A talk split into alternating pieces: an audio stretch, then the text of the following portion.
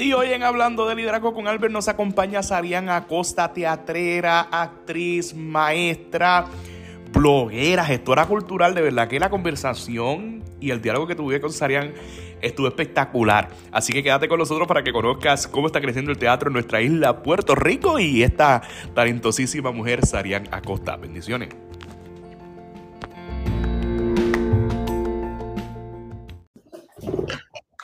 Y ya estamos live, ya estamos aquí, estamos ready. Tengo el honor y privilegio de tener entre nosotros a Sarian Acosta. Buenas este, noches, queridos amigos, y bienvenidos a otro episodio más de Hablando de Liderazgo con Albert. Y como dije al principio, está con nosotros hoy Sarian Acosta. Sarian es teatrera, productora, maestra, profesora, cantante, bailarina. You name it. ¿Qué le he dicho de ti, Sarian? Bueno, ahí, este, tú sabes que esto es, esto es como esto es como un sancocho. Yo siempre digo, cuando uno trabaja en el teatro, estos perfiles que trabajamos en el teatro somos como un sancocho. Y a, mí, a mí me parece interesante siempre, cada vez que hablo con compañeros, hacerle la entrevista para ver cuáles son esos ingredientes secretos que ese sancocho tiene. Yo por lo menos te puedo compartir que yo, yo no empecé haciendo teatro, yo empecé cantando. Y eh, de pequeña siempre me gustó escribir. Así que eso es algo que todavía permanece en mi, en mi daily.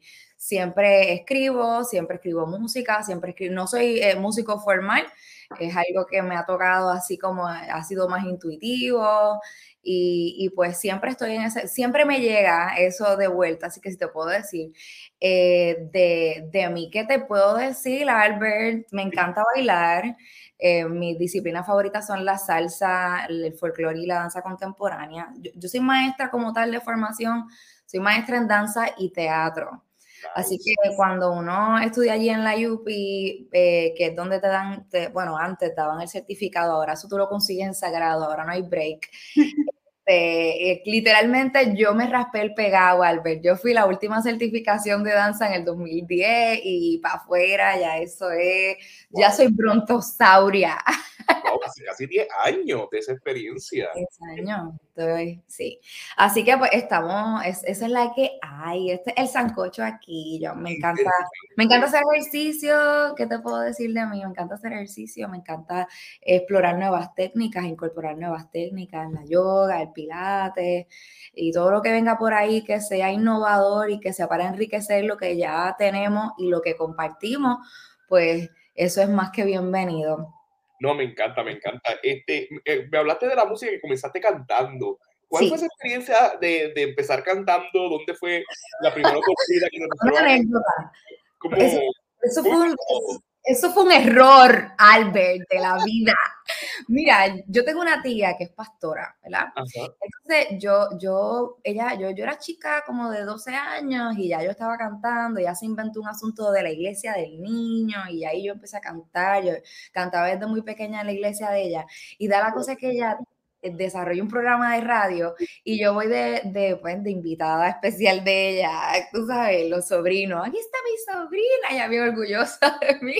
Cuando yo termino de cantar, llama este muchacho, mira que escuchaba a Nisa y me encantaría hablar con ella, yo estoy buscándola porque ella eh, yo quisiera que ella fuera parte de mi coro. Albert, yo no era Vanessa Vicepo, gracias y buenas noches. Eh,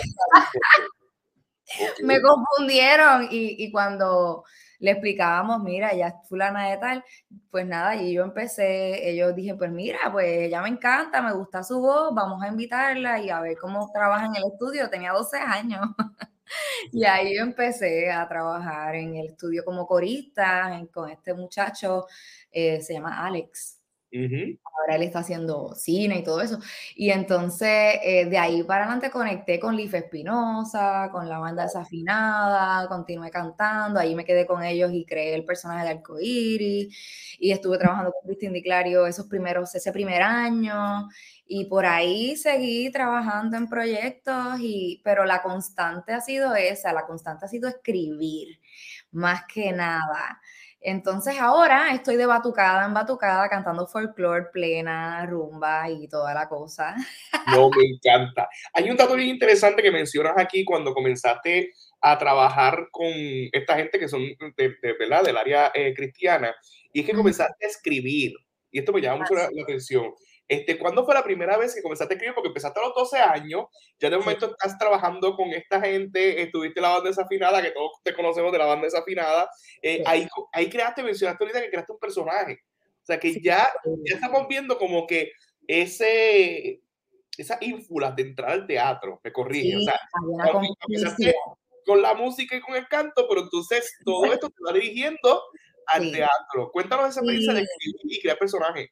Al principio. Sí, el colmo, el colmo fue que yo estaba reciente y para ese momento yo lo que estaba explorando era el baile y el modelaje.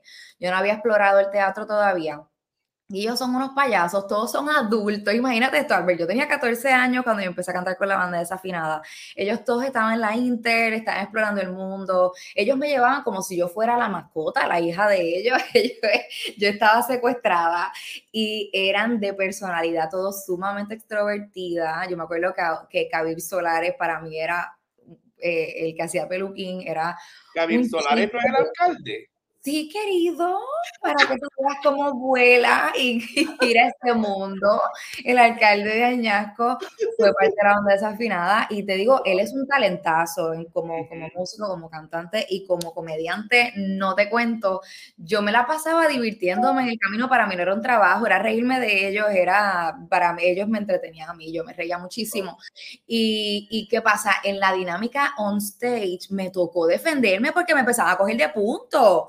Entonces, ¿qué pasa? Eso es gracioso para el que está en el público, pero yo no sabía, yo era tremenda tonta, yo no sabía cómo, cómo responder y yo, ahora yo miro videos viejos y yo digo, a la verdad que yo era súper naif, yo no tenía todavía esta experiencia de, como individuo para quizás darle una contrata, un contraataque con una carta graciosa, nada que ver, yo estaba acostumbrada quizás más a, a, a pues al modelaje como era mi, era lo que yo había explorado, yo estaba compitiendo mucho para ese tiempo, este, y estaba trabajando en otras áreas, en el baile, aunque siempre me apasionó y tuve una experiencia y en la iglesia siempre hacía drama y siempre estaba envuelta.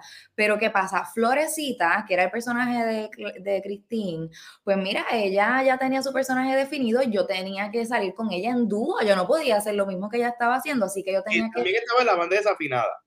Sí, ella A, la gente que nos está viendo, la banda desafinada es una banda que por muchos años aquí en el área oeste, pues fue muy famosa y cristiana, y eran unos payasos que iban a tocar, estaba Palitro, que estaba, entonces está mencionando, estamos mencionando nombres de gente que hoy día, pues como Kabir, que hoy día es alcalde, Cristín, que todos la conocemos como cantante, pues estaban en esta banda. Entonces, es interesante que al ser una banda cristiana, pues obviamente los gelajos en el stage no son los mismos, la creatividad es el doble porque es un gelajo sano, estamos en una iglesia, no podemos, sabes, quizás en otro contexto pues se lo haría más fácil, o sea que viene de ese campo. Entonces, para mira, para resolver muchos, eh, lograr que la gente entre en el proceso de imaginar y crear, él creaba estos carros imaginarios y todas estas parábolas para que la gente entendiera el mensaje y al final pues siempre terminaba con un mensaje. Así que yo venía de ese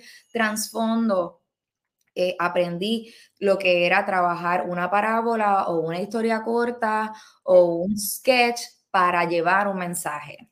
Y yo me conecté con eso, me sentí siempre bien identificada con eso.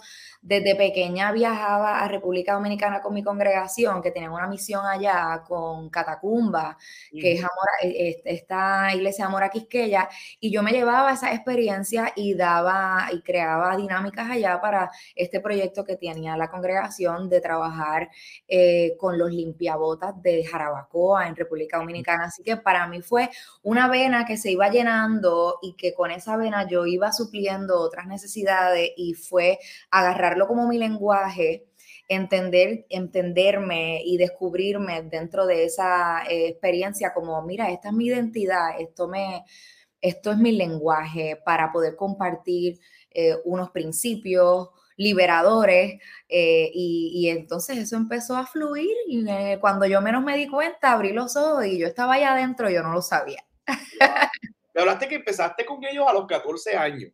Sí. O sea, que estabas 14 años, prácticamente estamos hablando de una edad donde estás todavía en la escuela, en el campo escolar. Sí. O sea, que tú, ¿y cómo, hacías para balancear en lo que estudiabas, irte en esos tours con ellos? Yo le agradezco a mis padres que fueron bien condescendientes y bien, eh, ¿verdad? Eh, tuvieron fe y confiaron.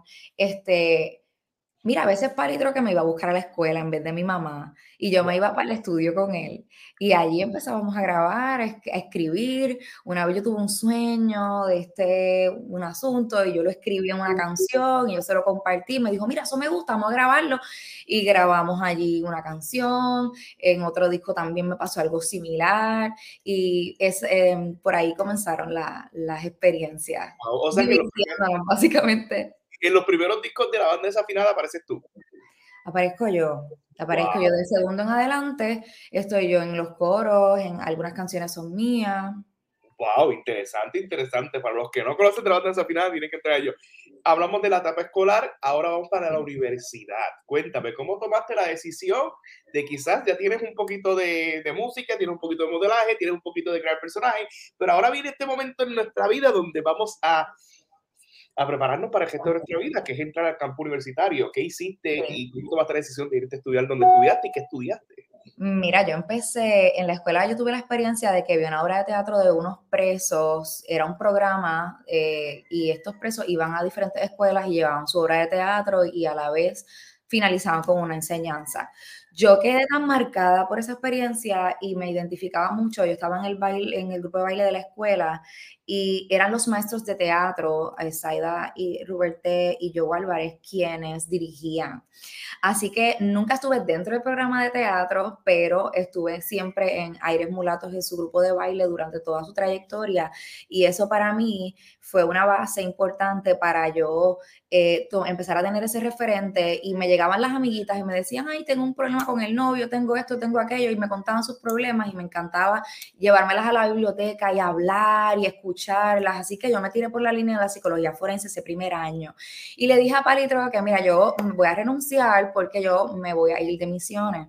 En ese tiempo me fui para República Dominicana, estuve seis meses allá trabajando para esta misión que Juan Alberto eh, este misionero de mi congregación y su esposa dirigían en eh, esta otra misión que Popín, que cariñosamente le conocemos eh, como Popín, Celso Pérez, él dirige, dirige, ahora todavía dirige en República Dominicana. Estuve a seis meses y hubo ese giro porque mi plan era, ok, empiezo con psicología forense y luego complemento con teatro para crear un programa que funcione y trabajar con esta transformación social que siempre estaba claro en mi corazón. Pero en República Dominicana, en mis tiempos con Papá Allí se me cambió el orden de las cosas. Allí yo recibí, tuve muchos momentos bien eh, sobrenaturales en donde fue claro para mí que Dios me estaba dando la instrucción de que era primero el teatro y luego la psicología. Así que en el proceso eh, regreso a Puerto Rico, cambio de carrera, eh, comienzo a estudiar entonces educación en teatro me aparece una clase de danza, yo tuve una conversación seria con Dios porque a mí se me dislocan las rodillas. Y yo le dije a Dios, mira, tú sabes qué, yo no sé qué tú vas a hacer con esta clase de danza accidental que está aquí en mi matrícula, pero qué es lo que tú quieres porque esto a mí me apasiona, pero yo no estoy dispuesta a sufrir, a estar 20 años en este programa y que se me disloquen las rodillas. Yo hice una negociación ahí con Dios y le dije, si esto viene de ti, tú entonces, yo necesito que me mantenga las rodillas en mi lugar hasta que yo termine, gracias. Y, y mira, Albert, así fue, así fue. Yo terminé mi carrera, terminé de estudiar, nunca se me dislocaron las rodillas.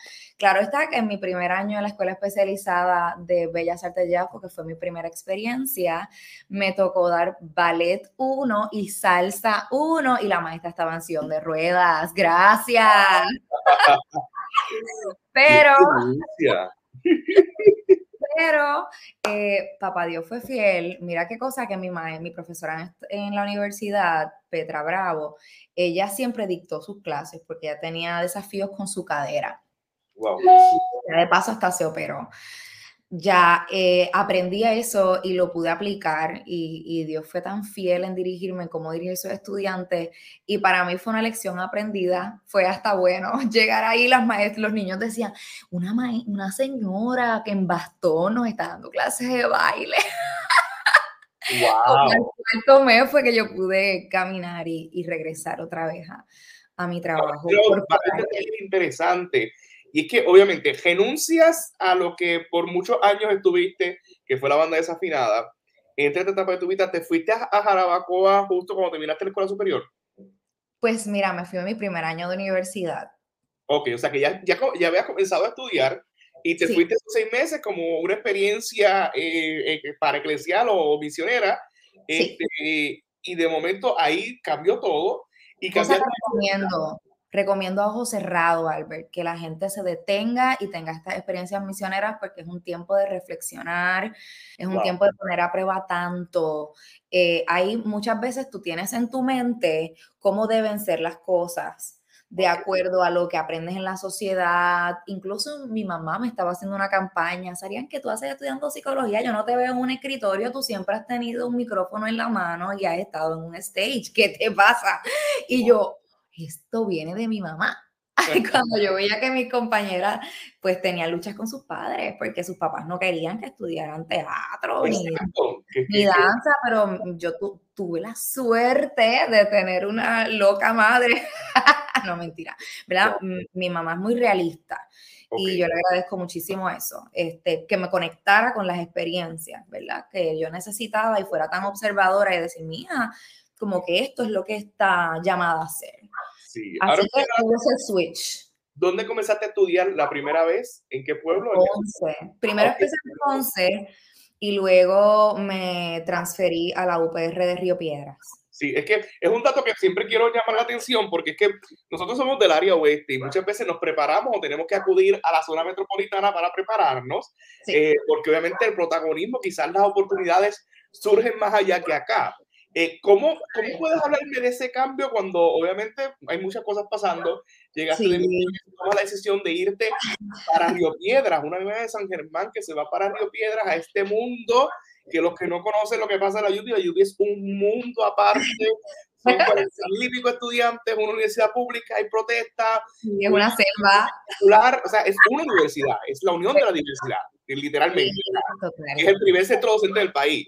O sea, ¿cómo fue esa experiencia cuando te fuiste allá a estudiar teatro, eh, lejos de tu casa, eh, más incógnita que, que, contestaciones? ¿Cómo fue eso? Sí, yo creo que Papá Dios me preparó en cuanto a esa experiencia, en ese proceso de estar con los desafinados, que, que, que pues eh, eran soñadores, son, lo son todavía, gente que, que, se te lanza, ya tú ves dentro de ellos hay un alcalde, hay un, pastor, y ahora mismo yo miro y yo digo, wow, ¿cómo pasó? Pero qué genial.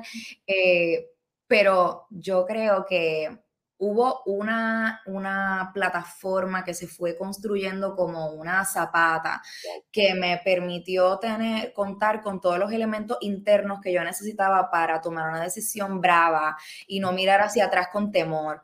Eh, yo, lo primero eh, que me pare, mm, yo siempre tuve dentro de mi corazón como esta inquietud de que debe haber una justicia en el oeste, ¿por qué no en todo el país hay las mismas oportunidades, no? Y yo decía, es que en todos los pueblos de la isla nacen artistas, o es en el metro nada más. Y, y, eso empezó por allí. Eh, conté con unas experiencias que me sembraron una pasión. Así que yo sabía que lo que tenía alrededor era chévere, pero no era lo, lo más profesional o no eran las experiencias máximas que yo podía lograr tener.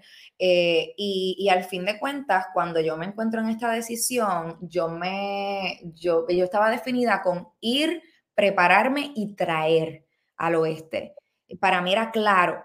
Yo siempre tuve en mi corazón, yo me voy a ir, yo me voy a preparar y yo voy a traer todo esto para el oeste porque yo necesito ser la esperanza que todos estos recursos fueron para mí cuando yo no sabía dónde mirar, y para mí fue una bendición tener gente cerca que hablara mi lenguaje artístico y que amara a Dios.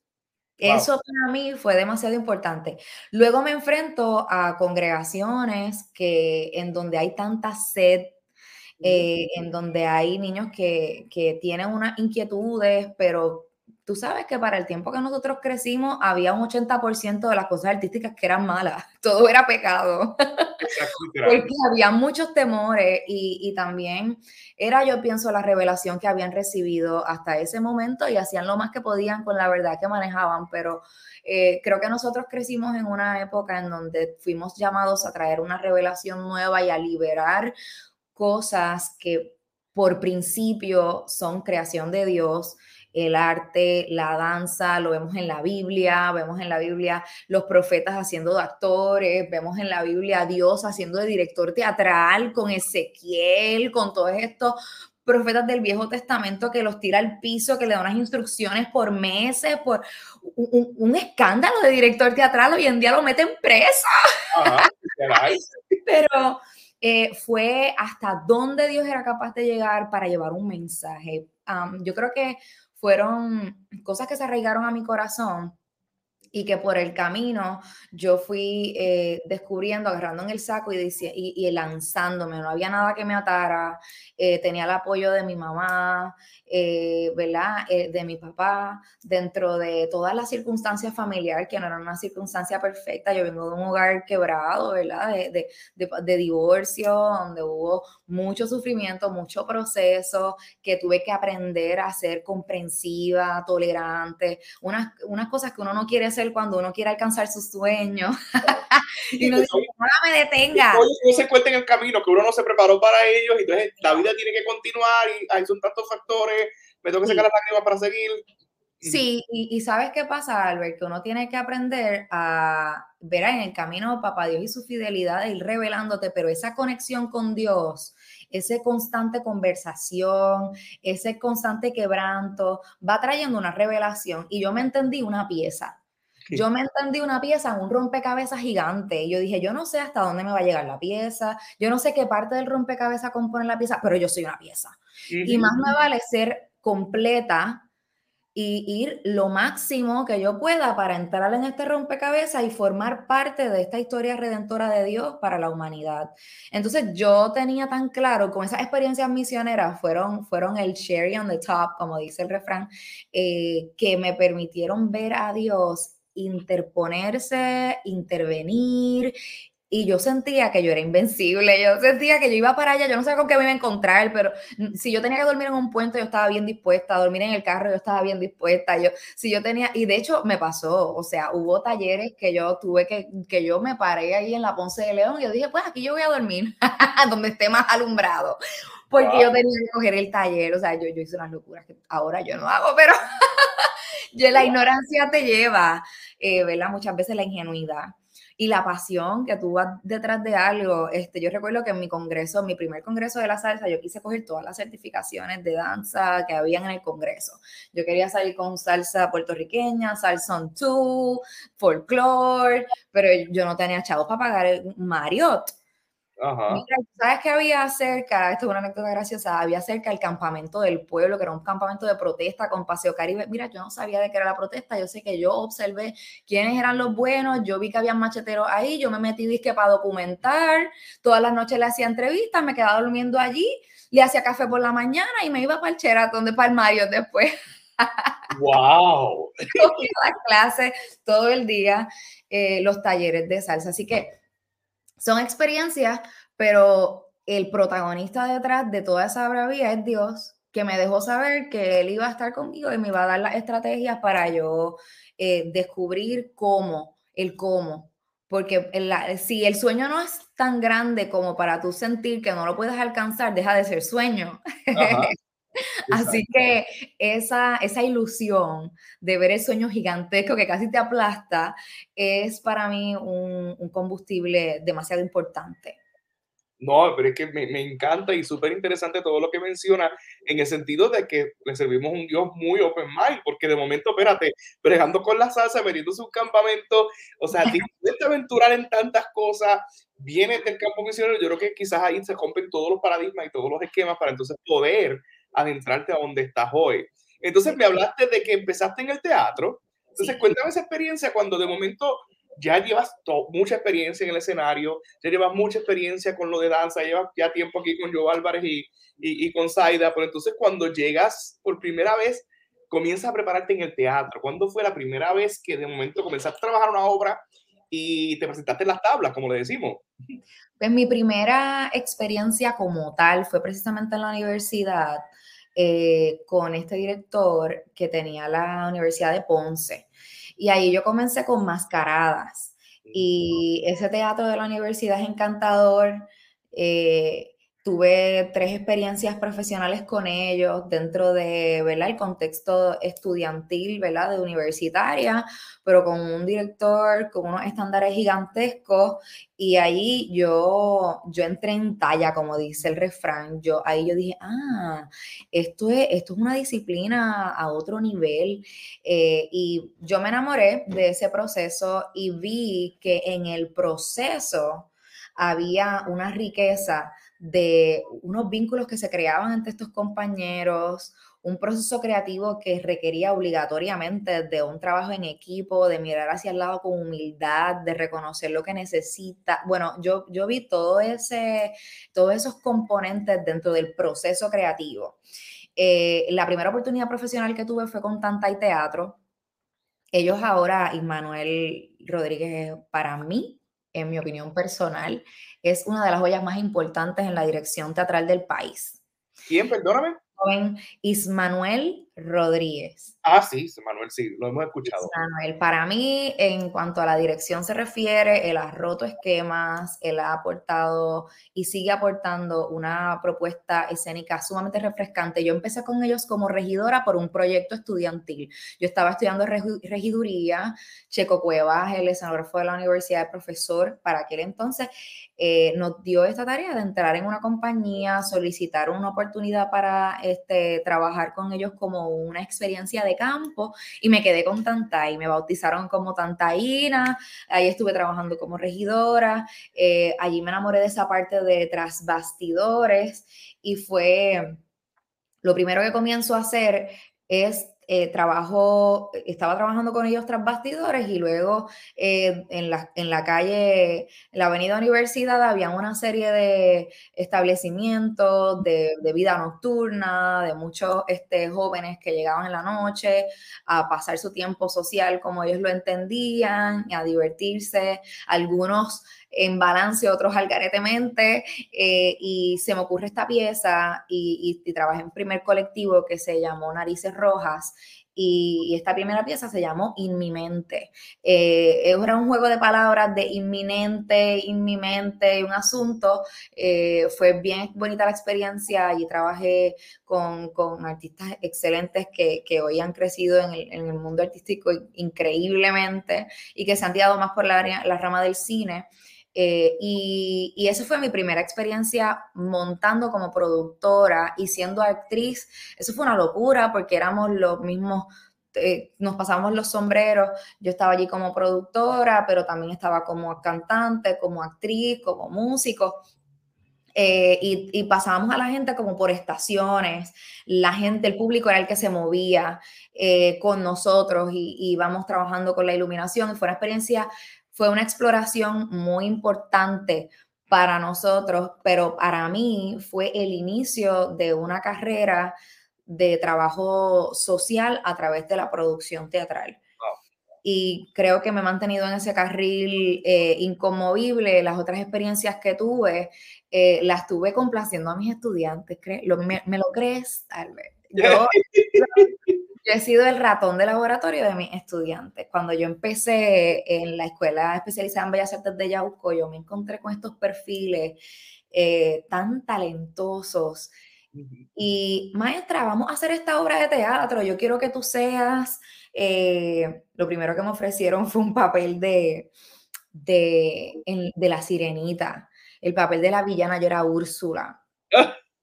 Yo hice todo lo que me pidieron que yo hiciera. Para mí era tan importante compartir mis experiencias y que ellos pudieran eh, trabajar como directores dirigiendo a su profesora era, era, era, un experimento, era un experimento importante para mí, nunca, nunca lo había hecho.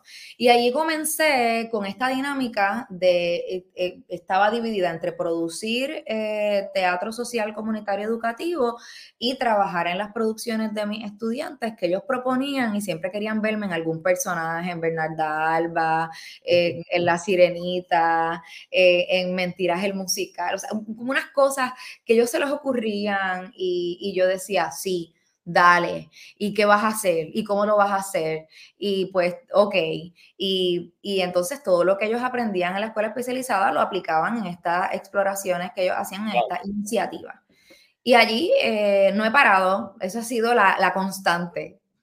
No, súper, me encanta porque entonces vienes, compartes esa experiencia y lo que muy, bien te proyectaste desde el principio. Te preparaste en Río Piedra y regresaste al suroeste porque tuviste la oportunidad de poder trabajar en uno, uno, de los, ¿verdad? de los centros educativos más importantes, o yo diría el más importante dentro del área suroeste y es en Yauco, la escuela especializada en estos Ramos Antonini. Entonces, ahora quiero adentrarme en dónde estás ahora y qué estás realizando, porque de ahí es que surge la invitación para nuestro proyecto Hablando de con Álvaro, porque me encuentro con Sarian en Walgreens que me habla, y entonces tuvimos una conversación como si estuviéramos en el podcast, y dije, no, necesito para el podcast y es ya.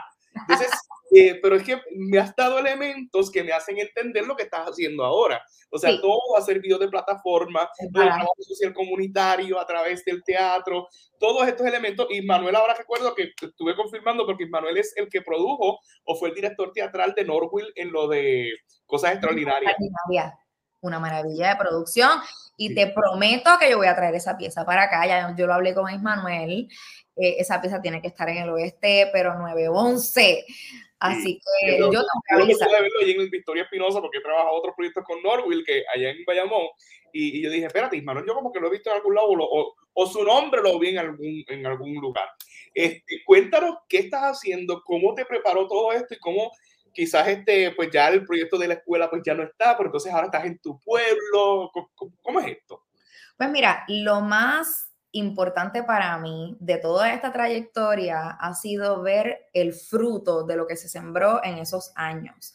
Yo siempre tuve claro, no, que el teatro rodante, que llegar a las comunidades, que trabajar el teatro social, teatro educativo, teatro comunitario, pero en una de mis, eh, en una de las escuelas en las que fui maestra, eh, que fue en Lajas, hubo una, un proyecto que, que se llamó El Mejor Show. El mejor show, yo para ese tiempo le estaba dando clases a niños con autismo. Yo me lanzo la aventura de que esos niños con autismo trabajen una pieza teatral y la lleven a competir al mejor show. Allí me encuentro con el excelentísimo actor Julio Ramos y Julio Ramos se entera de lo que yo estoy haciendo y me dice, yo tengo una amiga que tiene un carromato que no lo está usando porque está estudiando escritura creativa y ella lo está vendiendo, ella no quiere que el carromato se convierta en una guaguita de pizza en la Feria 2000, por favor. ¿Qué, es un carromato? Perdóname. Un carromato es un vehículo que se transforma en escenario. Oh, wow. Y en este caso, ella rescató este camión y con su esposo y su papá, ella trabajó un andamiaje espectacular en donde una de las puertas del escenario, una de las paredes, se abre como un escenario de y otra de las paredes se abre como eh, un escenario como tipo medio círculo, es como si fuera para un stand-up comedy o también teatro de títeres, etc. Este carromato, este vehículo estaba parado por dos años. Yo me enamoro del asunto, decido comprarlo. Eh, las vueltas de la vida me sacan de esa escuela y me llevan a Dorado. Empiezo a dar clases en Tasis. Eh, eh, ¿verdad? Y allí empiezo a crear este grupo y bajo los fines de semana y ensayo con este grupo y había fundado este colectivo que se llamaba Cuerpos Andariegos y cada vez que era una exploración de danza contemporánea callejera, Y mis alumnos en este colectivo empezamos a tener tiempos de café. Y en esos tiempos de café, de hablar, de ventilar como artistas hacia dónde vamos, qué necesitamos y de yo básicamente darle coaching, sale el eslogan, el, el estribillo, ay, vamos a tener un junte y se puso popular. Mira, esta noche hay junte, mañana hay junte, la semana que viene hay junte, cuando tenemos junte. Y de allí se desarrolla el arte del junte. Así que este carromato se convierte en nuestro vehículo, ensayamos piezas de teatro y allí se desarrolla el concepto teatro, que es una mezcla de teatro con la palabra truck, que nosotros le decimos al camión truck, ya eso está bien popularizado, y por ahí lo que hay son food trucks. Así que yo dije, pues yo voy a tener un TEA truck, gracias. Y buenas noches, y, me, y eh, nació el teatro allí. Y años más tarde, eh, cuando viene la, la eh, María, me queda, se me cierra la plaza, yo me transfiero y esos estudiantes que empezaron con todos esos colectivos desde la escuela especializada en Bellas Artes y todas las escuelas que luego yo transité, porque yo transité cuatro escuelas diferentes, eh, alrededor de la isla, muero. Wow. Pues yo digo, voy a, voy a dedicarme a esto. Decido entonces lanzarme como freelancer eh, y comenzar a dirigir proyectos y a trabajar con el teatro comunitario y todos estos programas y eventos de una manera a tiempo completo. Y eh, nace entonces lo que hoy conocemos como producciones Agicorp y la, mi mano derecha, mi socia, mi colega, se llama Genesis Ramírez, ella fue mi estudiante en la, en la escuela especializada en Bellas Artes de Yauco. Ella fue fruto de este ¿verdad? colectivo que en aquel momento se llamó Teatrón de Petra y, y ya había explorado el teatro callejero y de todas las formas, porque yo les había, ella había tomado clases con su profesora ahí en la escuela de Augusto Boal, yo trabajaba las técnicas de Augusto Boal, así que cuando yo doy con ella nuevamente, que nunca se, nunca se cortó la relación, ahí hubo un, un discipulado constante, hubo unos estudiantes, una cepa que se quedaron pegaditos a mi proceso de crecimiento, con los que siempre yo estuve trabajando y desarrollando, y eh, ella, entonces, en aquel momento ya estaba de misionera en Londres, viaja a Georgia, por lo de María mm, se muda a Puerto Rico y dice, y me, ella me empezó a decir mamá por muchos años, así que yo tengo una hijada propiamente, no he parido biológico, pero ella es mi hija, así que si por ahí la oyen, mamá esto, mamá aquello, ya saben por qué es, son muchos años de, de relación y de, de discipulado. Eh, y con ella fundó eh, Producciones Agicorp, que, que, ya había tenido un primer intento de fundarse como Arte del Junte Inc. Y, y, pues so, fueron cuatro años de caerme, aprender cómo, se, cómo trabaja una sin fines de lucro. Yo soy maestra y artista, yo no sabía nada de empresa, eh, pero veía la necesidad en las comunidades, la merma de organizaciones comunitarias, eh, y la consecuencia que eso iba a tener en un futuro eh, en muchas áreas de desarrollo de la comunidad y del individuo que la compone. Así que nace Producciones Agicorp, así que en esa estamos ahora con toda esta, todos estos individuos que han sido fruto de todas aquellas experiencias. Recuerdo un consejo de, una mujer sabia que en mi camino ha sido demasiado importante, se llama Yanira Ríos, eh, una misionera y educadora espectacular de la fe me dice, ah, tú no tienes los recursos que necesitas, Arián, para tú hacer lo que tú necesitas. Ese fue mi primer año de maestra. Ella me decía, es que tú lo que eres todavía eres una maestrita. Tú no tienes los recursos, pues tú los vas a crear.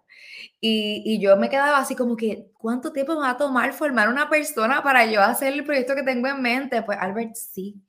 Eh, con las personas que estoy, que estoy trabajando, hubo ese, ese desarrollo, ese proceso de enseñarles, disipularles y hoy por hoy corro la corporación Producciones Agicorp con ese fruto que no solamente yo lo, lo, sembré, yo sembré una parte, pero Dios se encargó de nutrirlo por otra área, de, de que ganaran experiencia y, y la constancia ha sido caminar hacia adelante y seguir sembrando. Cuando tú abres los ojos, tú lo que vas a empezar es a recoger un regrete de fruto por aquí y por allá, que no te vas a dar cuenta de, de dónde llega tanto fruto. Así que aquí estamos eh, produciendo. Sí, te estoy escuchando lo de High pero es que estoy pendiente al cuello de la camisa que como que se... lo que hablas eh, de la corporación, porque casi todos los proyectos que has emprendido, muchos de ellos han sido estrictamente planificados, otros no, ¿verdad? Por cosas de la vida, por cosas de Dios, el universo, you name it. Correcto. Eh, todo ha sido como que de la, como que de la nada y de momento, mira, yo jamás me imaginé estar en esto, jamás me imaginé dar clase en Dorado, jamás me imaginé ser maestra, jamás me imaginé el teatro, jamás me imaginé tener una corporación. Eso de la corporación, ¿cuán complicado fue?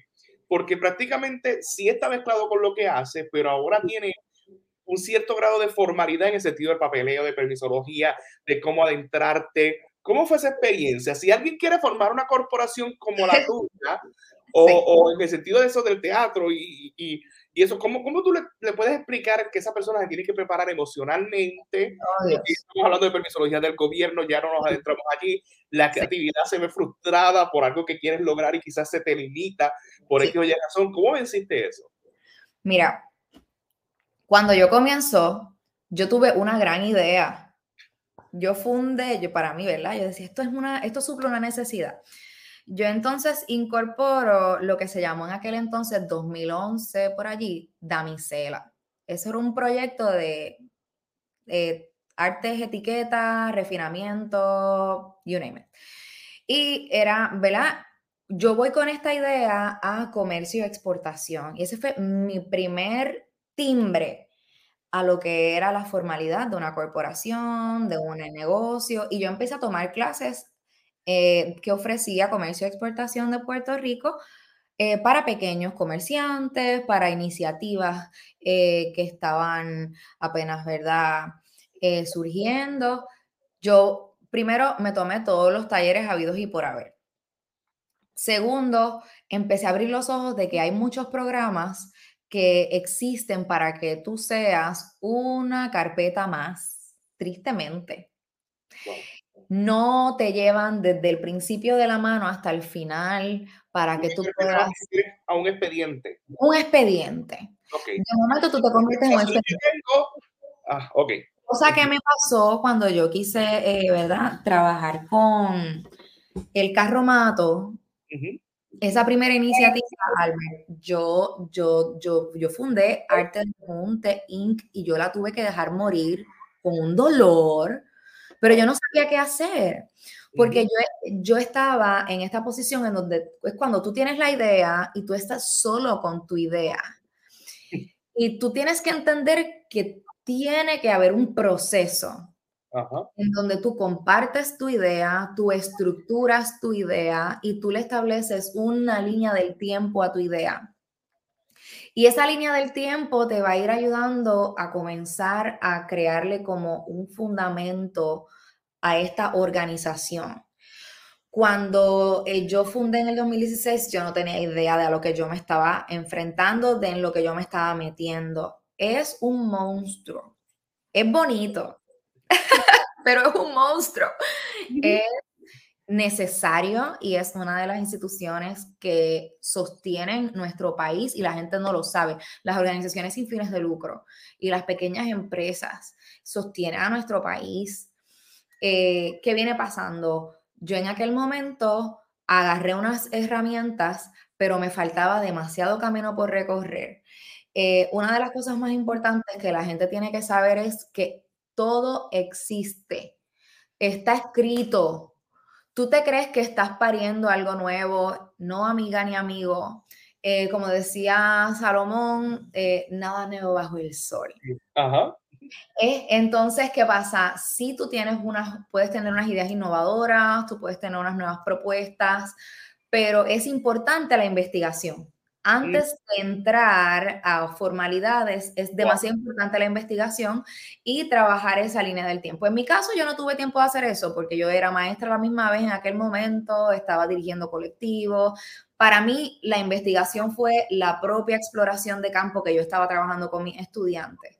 Y, eso yo lo veo hoy y miro hacia atrás y dije, muy importante que era, porque jamás seríamos la organización que, que somos hoy si yo no hubiese levantado todos aquellos colectivos, si no hubiese tenido todos esos años de experiencia, de conocer la comunidad, de cómo funcionan los padres, los estudiantes, el perfil de un artista que nace en el oeste y que se siente maniatado, que quiere dice, pues no, pues ni modo, me tengo que ir de país, me tengo que ir de pueblo, tengo que dejar aquí a mi abuela, a mi tía, a mi mamá, porque no se puede sobrevivir como artista en el oeste.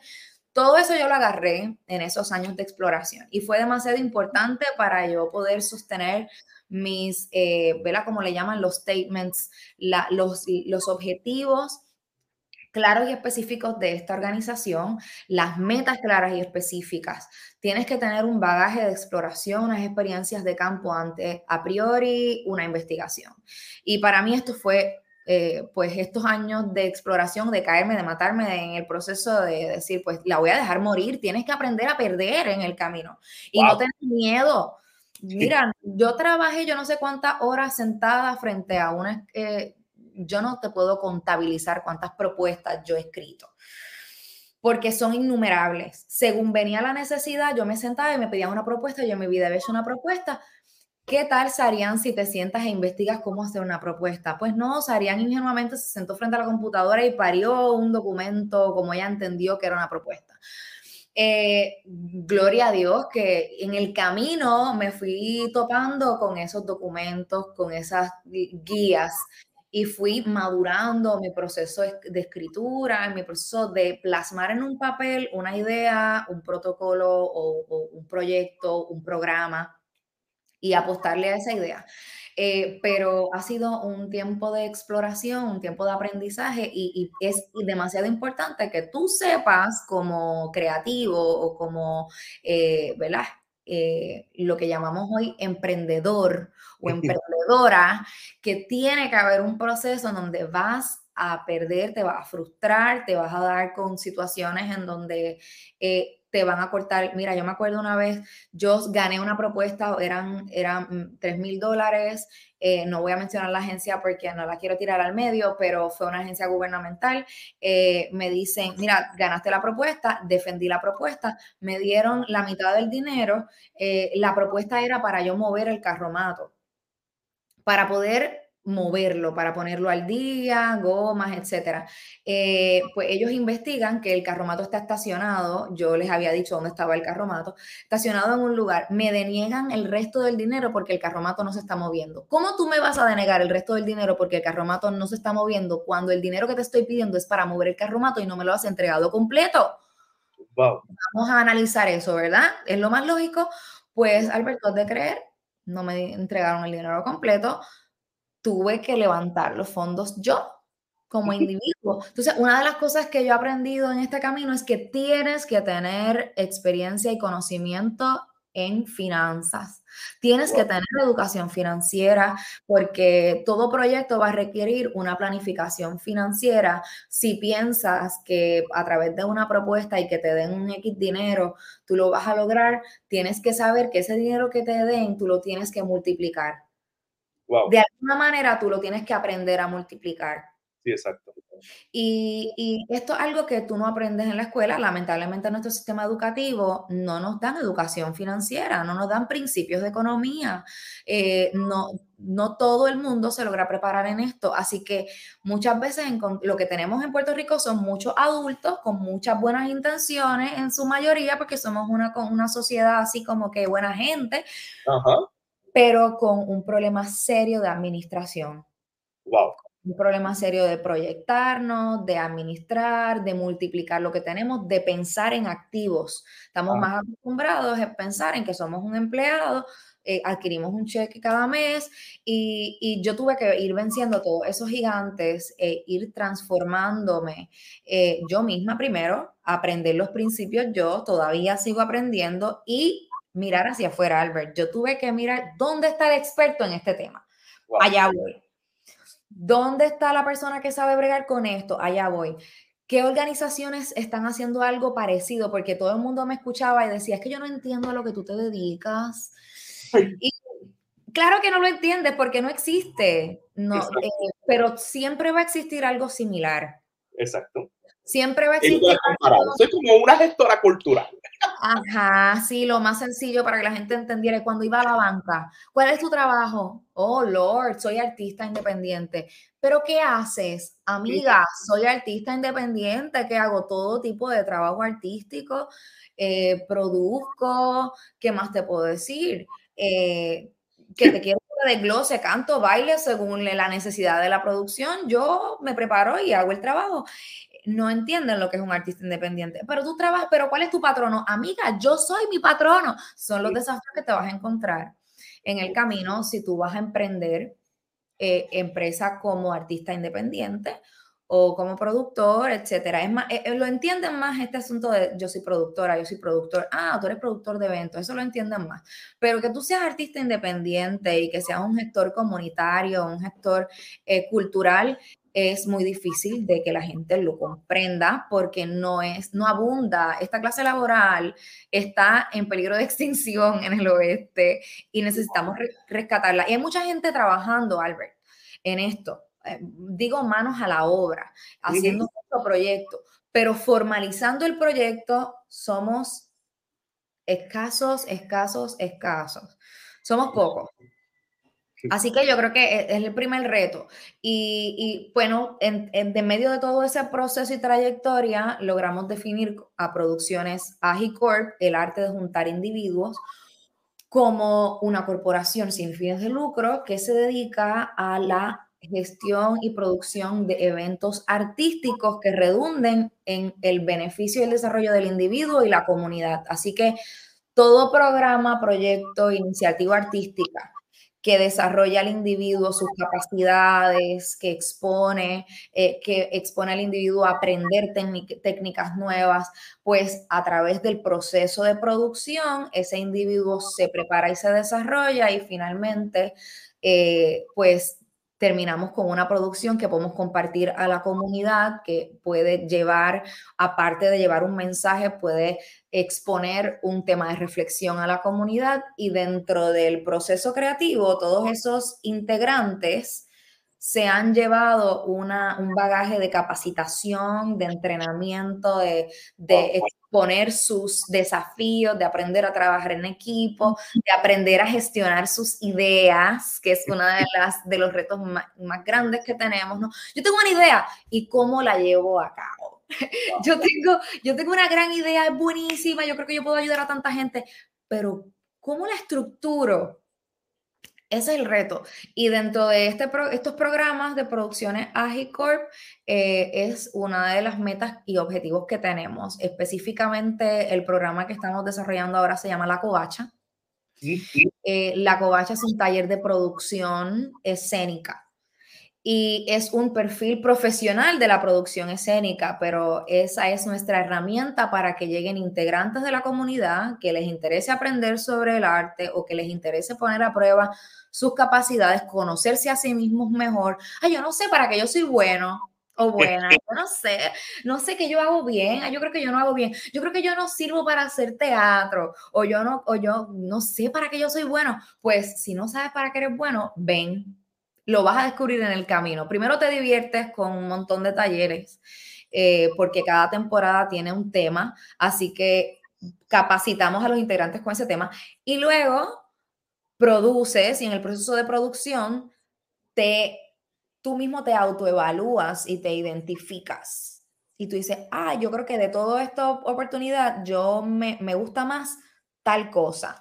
Eh, mire, hablamos de organizar, hablamos de escribir, crear listas, hablamos de crear la contabilidad de lo que se necesita, eh, las los presupuestos, hablamos de maquillar, de diseñar vestuarios, hablamos de actuar en el escenario, trabajar técnicas actorales, hablamos de aprendernos coreografías, de trabajar el cuerpo, de aprender a manejar el movimiento corporal, de desarrollar destrezas de movimiento corporal, hablamos de dirección escénica, hablamos de sonido, de luces, you name it. You name it. Así ha sido el tema hoy de verdad que hemos abarcado mucho en el sentido de que como la creatividad también conlleva formalidad como muchas veces conlleva frustración, como muchas veces eh, conlleva crítica y hasta duda de dónde estamos y hacia dónde vamos, pero sí vemos, ¿verdad?, el fruto de todo este trabajo y toda esta trayectoria, porque cada vez que hablabas de un proyecto, ese nombre tenía eh, ese proyecto tenía un nombre y, y al tener ese nombre, pues ya tienes experiencia, o sea que has crecido mucho, Sarian, y por eso es que estamos aquí hablando de liderazgo humano, porque eres nada más y nada menos que una líder que está forjando y formando líderes en diferentes contextos. Hay una pregunta que yo siempre le hago a mis invitados para ir cerrando, que hemos tomado mucho tiempo. Quiero que me menciones libro favorito. ¿Tienes libro? ¿Qué libro estás leyendo? Mi libro favorito, por excelencia, es la Biblia. Eh, y en esta temporada he estado leyendo un libro que se llama Contagious, eh, que habla, eh, y, que lo recomiendo y lo traigo a colación porque estamos hablando de liderato, y habla de cómo tú trabajas una idea y hacerla contagiosa, cómo funciona la mente del mundo del marketing. Es una genialidad de libro, lo recomiendo a ojos cerrados, Contagious. Contagious. ¿De quién es el autor? Mira, te lo, te lo debo, está por aquí, déjame ver dónde está. Te lo voy a deber porque lo tiene mi ahijada Genesis leyéndolo. Pero estoy, mira, ella, estamos en esta dinámica enriquecedora que yo siempre animo a la gente que, que la haga. Ella está leyendo y nos sentamos, lo discutimos, yo anoto. Este asunto de discutir libros, de no, solo, bueno, hay libros de, de, toda clase y es importante que no tenga estos tiempos, pero eh, este tiempo de discutir libros con otras personas y no, no solamente compartes tu perspectiva, sino que recoges otras perspectivas y vas desarrollando tus ideas. Wow, me encanta. Me encanta película. Ya que estás en el teatro y en el cine, Mira, eh, wow, yo tengo muchas películas que me encantan, que me encantan, eh, que me han tocado, que me han hecho llorar como una demente. Pero yo les voy a decir, eh, recientemente vi una película que tienen que ver. Se llama Don't Look Up. Está, está creando un revuelo, está creando un revuelo criminal. Eh, Espérate, es que eres la tercera persona que me la recomienda ¿De verdad? Entonces, que, el mundo confabula para poder darme la razón de que es una película que, obviamente, es, un must, pero sí, pero sí tengo que hacer una aclaración. No es para todo el mundo, no es una película entretenida, es una película que los que, en cierta manera, poseemos una capacidad, con todo respeto, capacidad intelectual y creativa, podemos percibir cada detalle, porque es una crítica social. Y tú sí, es intensa como nosotros lo disfrutamos, pues entonces, pero entonces yo les he recomendado a gente que dice, eso es una porquería, pues que obviamente estás esperando lo típico en una película que es comedia y obviamente es un tecnicismo denso este, americano. Sí, y parodia tanto, parodia. bueno, este que tener un humor negro, yo tengo un humor negro, tengo que confesarlo. Este, y he aprendido, como te dije ahorita, uno es una pieza en este rompecabezas he aprendido a no tomarme nada personal, porque en esencia todo lo que oyes, lo que ves, tiene un contexto que tú no conoces. Mm. Y no puedes tomarte nada personal, lo que llega, tú tienes que aprender a cómo lo vas a redirigir de alguna manera que cause una reflexión en la otra persona y que pueda también provocar una reflexión en ti. Eh, así que en ese proceso de ver la película, para mí fue importantísimo que la gente se plantee el fin de tus días. ¿Qué tú estás, que, en, en qué tú estás ahora? Y si tú te sientes lo suficientemente seguro de que tú estás donde tú debes de estar, tan seguro como que si la muerte te, te, te llega ahora y aquí, tú estás bien. Wow, sí, Tú no tienes de qué arrepentirte, tú no tienes, tú sabes que estás a la hora que debes estar, donde debes estar y con quien debes estar y sentirte orgulloso y orgullosa de que lo que tú estabas haciendo era lo que tú tenías que hacer. Y eso no solamente te hablo de cosas productivas en términos como la sociedad lo define, también te puedo decir que en otros términos personales, ¿no? Como por ejemplo eh, el ocio. El ocio. ¿Qué, tipo de ocio tú consumes? A mí me gusta bailar y me gusta leer. pues en cualquiera de las dos ocasiones que, que a mí me, me agarre el fin de mi día, yo voy a estar muy tranquila porque yo sé por qué lo hago y sé lo que genera y lo que produce la actividad que estoy haciendo. Ese tipo de cuestionamiento existencialista que hace falta que nos hagamos, porque muchas uh. veces nos quedamos así, mira, como que, ah, esto, esto es lo que hay. Eh, la pandemia. Exacto, hasta que te tienes que confrontar con que sí, y si, la, y si la muerte te agarra ahora en este instante, tú estás libre de conciencia como para sentirte satisfecho con lo que estás haciendo en el aquí en el ahora.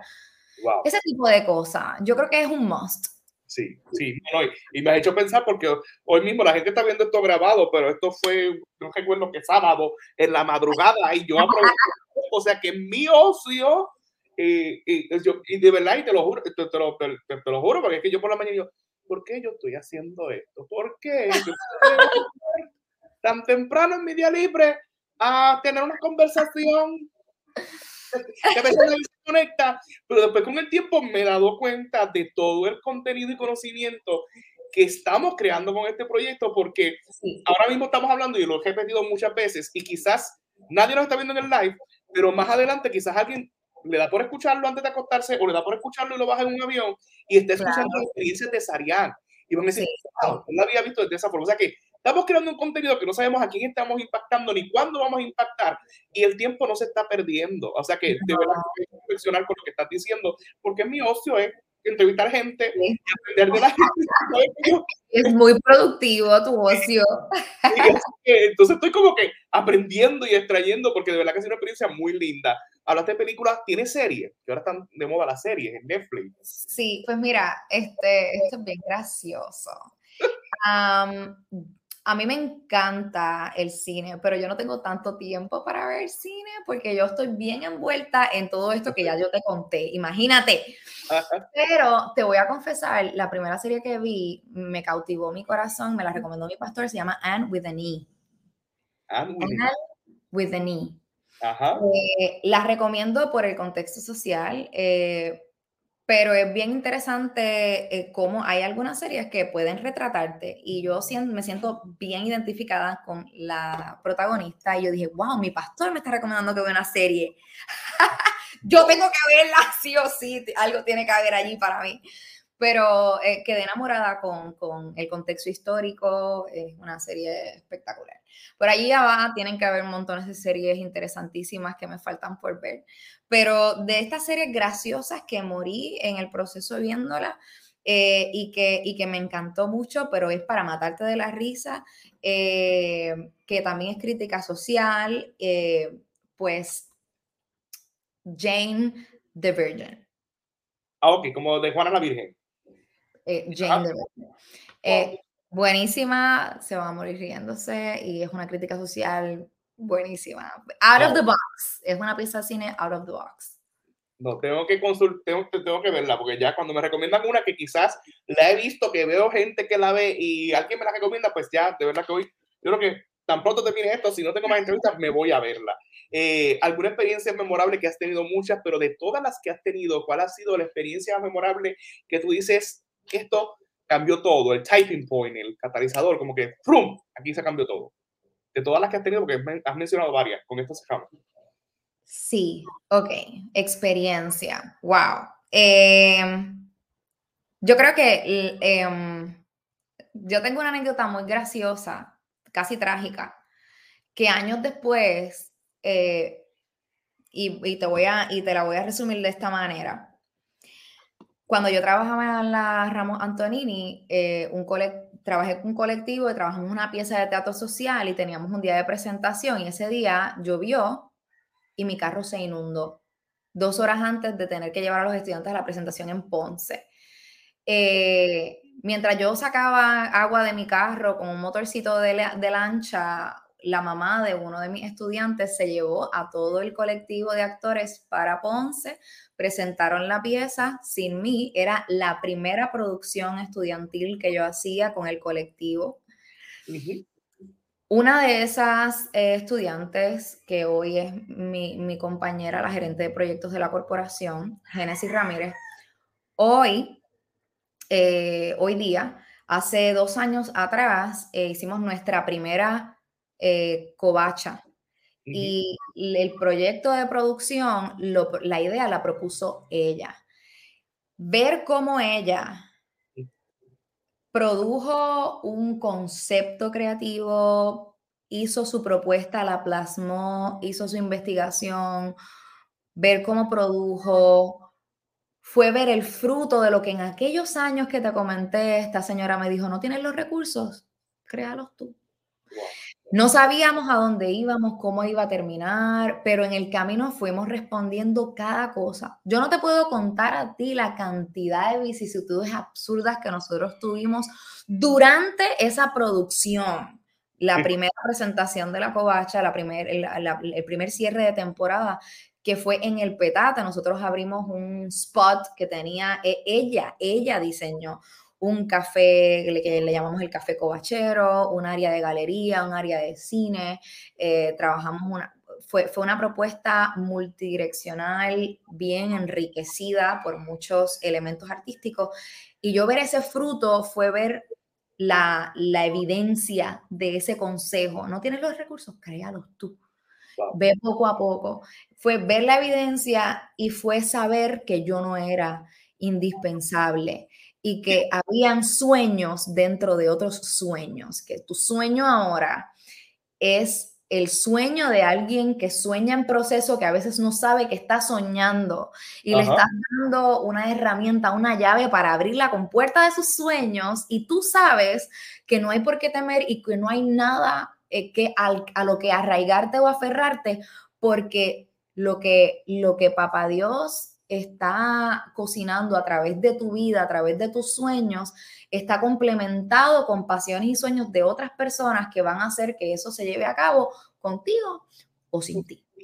Muy No, brutal, brutal, brutal. Con esto terminamos para un quote espectacular. Sarian, si la gente le gustaría adentrarse a cualquiera de tus colectivos, a cualquiera de tus proyectos, o te quieren invitar para una experiencia como esta, o quieren que su hijo sea parte del proyecto de la Covacha y todo lo que está realizando, ¿dónde te pudieran contactar o dónde te pudieran conseguir? Pues mira, tienen que estar pendientes porque la próxima temporada es ahora en febrero y la temporada se llama Escenas de la Covacha, así que vamos a trabajar movimiento corporal, producción de cine, tipo Charlie Chaplin, eh, va a ser fascinante muy eh, intensa y pueden comunicarse al 787-477-1002 y también pueden entrar a nuestra página de Facebook que se eh, arroba producciones. AGI, Producciones AGI. Eh, así que anótalo por ahí, Producciones AGI, que somos el arte de juntar individuos y tenemos nuestra próxima temporada ya bien cerquita por ahí para que no se la pierdan y luego digan, ay, me hubiese gustado. No, no te la puedes perder. Tienes que entrar a la página y enterarte de qué se trata, ver lo que ya hemos hecho, incorporarte de cualquier modo, sí o sí. Perfecto, perfecto. Sarian, agradecemos tu tiempo, agradecemos que puedas abrir tu corazón vulnerable, ¿verdad? Y compartir todos estos elementos y conocimientos de todas las experiencias que has adquirido. De verdad que ha sido una noche espectacular de mucho conocimiento y mucho crecimiento. Agradecemos tu tiempo nuevamente y amigos, será el próximo lunes que tendremos otra entrevista espectacular con gente bella, con gente maravillosa que siempre traemos en Hablando de Liderazgo con Albert, que tienen mucho que aportar a nosotros. Así que buenas noches y bendiciones.